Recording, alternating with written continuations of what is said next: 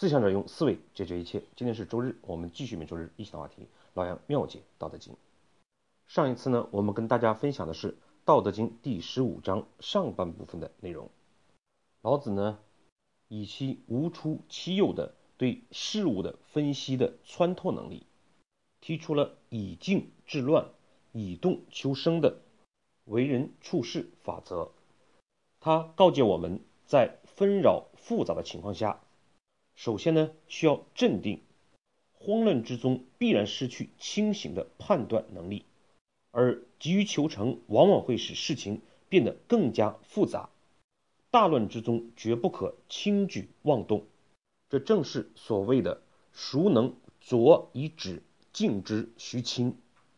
而如何才能获得长久之安呢？这就需要我们不断的保持革新前进。这就是老子讲的“孰能安以久，动之徐生”。事实上，老子对每个人人生之中经常会遇到的两种状态以及错误的应对方式，给出了其独到的解决方案。其一就是我们往往会面临无序的、混乱的一种环境或者状态。比如，我们刚接手一份工作，或者我们到了一个新的环境，人们呢，往往在这个时候会急于求成，也就必然忙中出错。而另外一种情况就是，一个人成功之后，往往是小富即安，而非居安思危。因此呢，老子事实上是提出了与时俱进、持续改善的。观点和要求，所以如果我们能够做到面对应急之事，能够心如止水；面对一时的成功和进步，能够激流勇进，保持向前，这就做到了我们理解和尊重规律。事实上，如果我们做到了这两点，无疑呢就是老子开篇所讲的“善为道者”。正是因为我们懂得和理解了规律，善于运用规律，而不是根据表象来解决问题、思考问题。那么，这种善为道者有什么样的特点呢？我们又如何成为善为道者，能够做到静之徐清、动之徐生的状态呢？老子在开篇是这样讲的。古之善为道者，微妙玄通，深不可识。对这句话的解释呢，绝大多数情况是给出这样的解释：古时候善于运用道的人，微妙通达，深刻玄远，达到了常人无法理解的地步。这样的解释呢，就过于形而上了，我们很难理解老子这句话到底要。告诉我们什么？如何对我们的工作生活起到启示和指导的作用？我们今天呢，给出另外一种解释。首先，我们先理解何谓微妙玄通。广雅对微的解释是小也，就是说不显眼的、细小的、极少的，就是说不显眼、细小。而妙呢？我们可以理解为神妙、奥妙、妙处，所以这里微和妙，如果我们着一的去解释，就无法解读出老子的深意。当然呢，老杨也是暗自揣测，老子的意，老子的意思是呢，因微而妙，也就是说，当我们对事物的分析能够。进入到精微细小的环节，往往才会找到神妙，体会到妙处。为什么会是这样呢？我们先解释完玄通，再来举例子，让大家体会到如何由微而妙。什么是玄呢？深者为之玄。何谓通呢？所有人的解释是通达也。而易系辞给出了更直接的解释：往来不穷为之通。通意味着没有阻碍。那么，如同微妙一样，玄通呢，也是指因玄而通。我们几乎每个人呢，都可能有这样的体会，就是对一件事情，我们往往一开始是不同意、不理解，而随着我们知识经验的累积，我们对事物本身的深入，可能呢，就会在某一个时间点，突然觉得那层窗户纸捅破了，也就是通了。我们不通的原因，往往是对事物的。我们不通的原因，我们不通的原因，往往是对事物的深入不够，停留在事物的表层、表面现象上。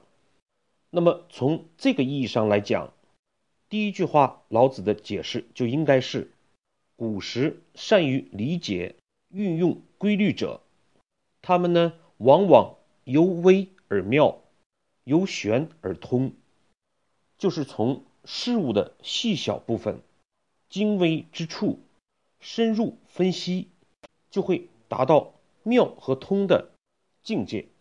对于这种因微而妙、因玄而通的解决问题的方式，我是有期体会的。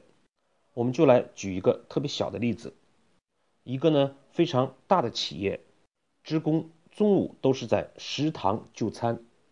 而餐具呢是由公司统一提供的，一个那种大的铁的托盘儿，一个汤碗，一双筷子，还有一个勺。而现在的问题是呢，每个月都会有大量的勺丢掉了，公司不得不每个月都要进行采购。这样的问题你会如何处理呢？其实呢，恐怕只要用。其实呢，只要你用脑去想出来的答案，绝大多数情况下都是错的，因为我们无法做到精微的思考、深入的分析。我们呢，通过对现场的了解，发现员工在用餐之后，他在自己收拾餐具的时候，先呢，先要倒掉剩余的饭菜，接下来呢，是将铁的托盘儿。放到一个大筐里面，再之后是碗，最后呢是放勺和筷子，然后呢我们发现，在装剩饭菜的桶里面，每次都会有很多勺子，这很显然是员工在倒饭菜的时候不小心滑落的。那么解决的方案是什么呢？简单的不得了，我们只需要。将放筷子和勺的筐放到第一个位置，这样呢，改变了员工的倒饭菜的顺序，问题就迎刃而解。当你了解了这个过程之后，你会觉得这样的方案平淡无奇。可是呢，这样的方法却往往是常人做不到的。这样的从事情的精微之处深入透彻的分析。是我们在企业之中，员工非常大的一个问题。对于这种微妙玄通的做事情、解决问题的方式，宋朝的王安石呢，在其著名的《游褒禅山记》中，有过相对通俗的解释。王安石呢是这样讲的：“入之愈深，期进愈难，而期见愈奇。”这当然是指风景，可是我们对事物的认识又何尝不是如此呢？王安石本身这篇游记也是因事见理，加叙加意。王安石继续说：“古人之关于天地、山川、草木、虫鱼、鸟兽，往往有德。为什么会这样呢？为什么会有德呢？”以其求思之深而无不在也。以呢，就是因为的意思。期是指他们，也就是前面所讲的古人。求是探求，思指思考。深呢，就是老子这篇讲的深邃、深入。这句话我们就可以理解为，古人呢观察天地、山川、草木、虫鱼鸟兽，往往呢就会有所得益。这是因为他们探求思考深邃，并且无处不在，也就是老子在这里讲的“古之善为道者，微妙玄通”的意思。因此呢，我们不建议对老子的微妙玄通，形而上的理解为微妙通达、深刻玄远，而建议理解为我们解决问题。思考问题的两种方式，那就是从细微之处入手，深入的分析思考。对这方面的具体的思考方式甚至工具，我们在另外一个话题思维，以及呢随后我们将展开的精益管理部分，会跟大家有更详细的分享。好，接下来老子为什么又会说深不可识呢？这事实上是在讲，一个懂得运用规律的人，他从精微之处入手，因微而妙；他深入的分析问题，因玄而通。也许呢，他们所讲的，甚至他们的解决方法，看上去如此的平淡无奇，我们难以区分，与众人呢，好像也没有什么不同。就像我们刚才讲的例子，只是改变了放筷子勺的框的位置，问题就迎刃而解。这哪里又看得出深邃奥妙呢？在这个意义上，老子讲深不，老子讲深不可食，与众人无异。那么接下来，不可食呢，往往就不可知。我们又如何学习呢？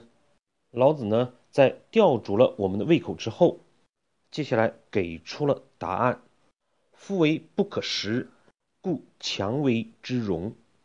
正是由于呢，这些掌握规律的人，他们为人处事的方式，并不是鹤立鸡群，特意的去显示自己的高明和不同，反而呢，与众人无异。因此呢，老子说。也只能勉强的去描述和形容。接下来呢，老子提出来了七息的做事为人方式，他们就是欲息、游息、言息、涣息、敦息、旷息、混息，就给我们带来什么样的认识问题、理解问题、为人处事的新的观点呢？下一次我们再来分享。好，我们对今天内容做一个简单的回顾。我们做事情呢，往往愿意为大，不愿意为小；往往呢，愿意关注宏观，而不愿意去了解微观；往往呢，我们对事物的认识停留在表层表面，而不愿意去深入分析、透彻理解。而正如王安石所讲。视之其伟，归怪非常之观，常在闲远。风景如此，人生亦如此。所以呢，老子提出来，由精微入手，方解其妙处；深入分析，深邃思考，我们做事情方可没有阻碍。这就需要我们做到因微而妙，因玄而通。好，这次的分享呢，我们就到这里，谢谢各位的收听。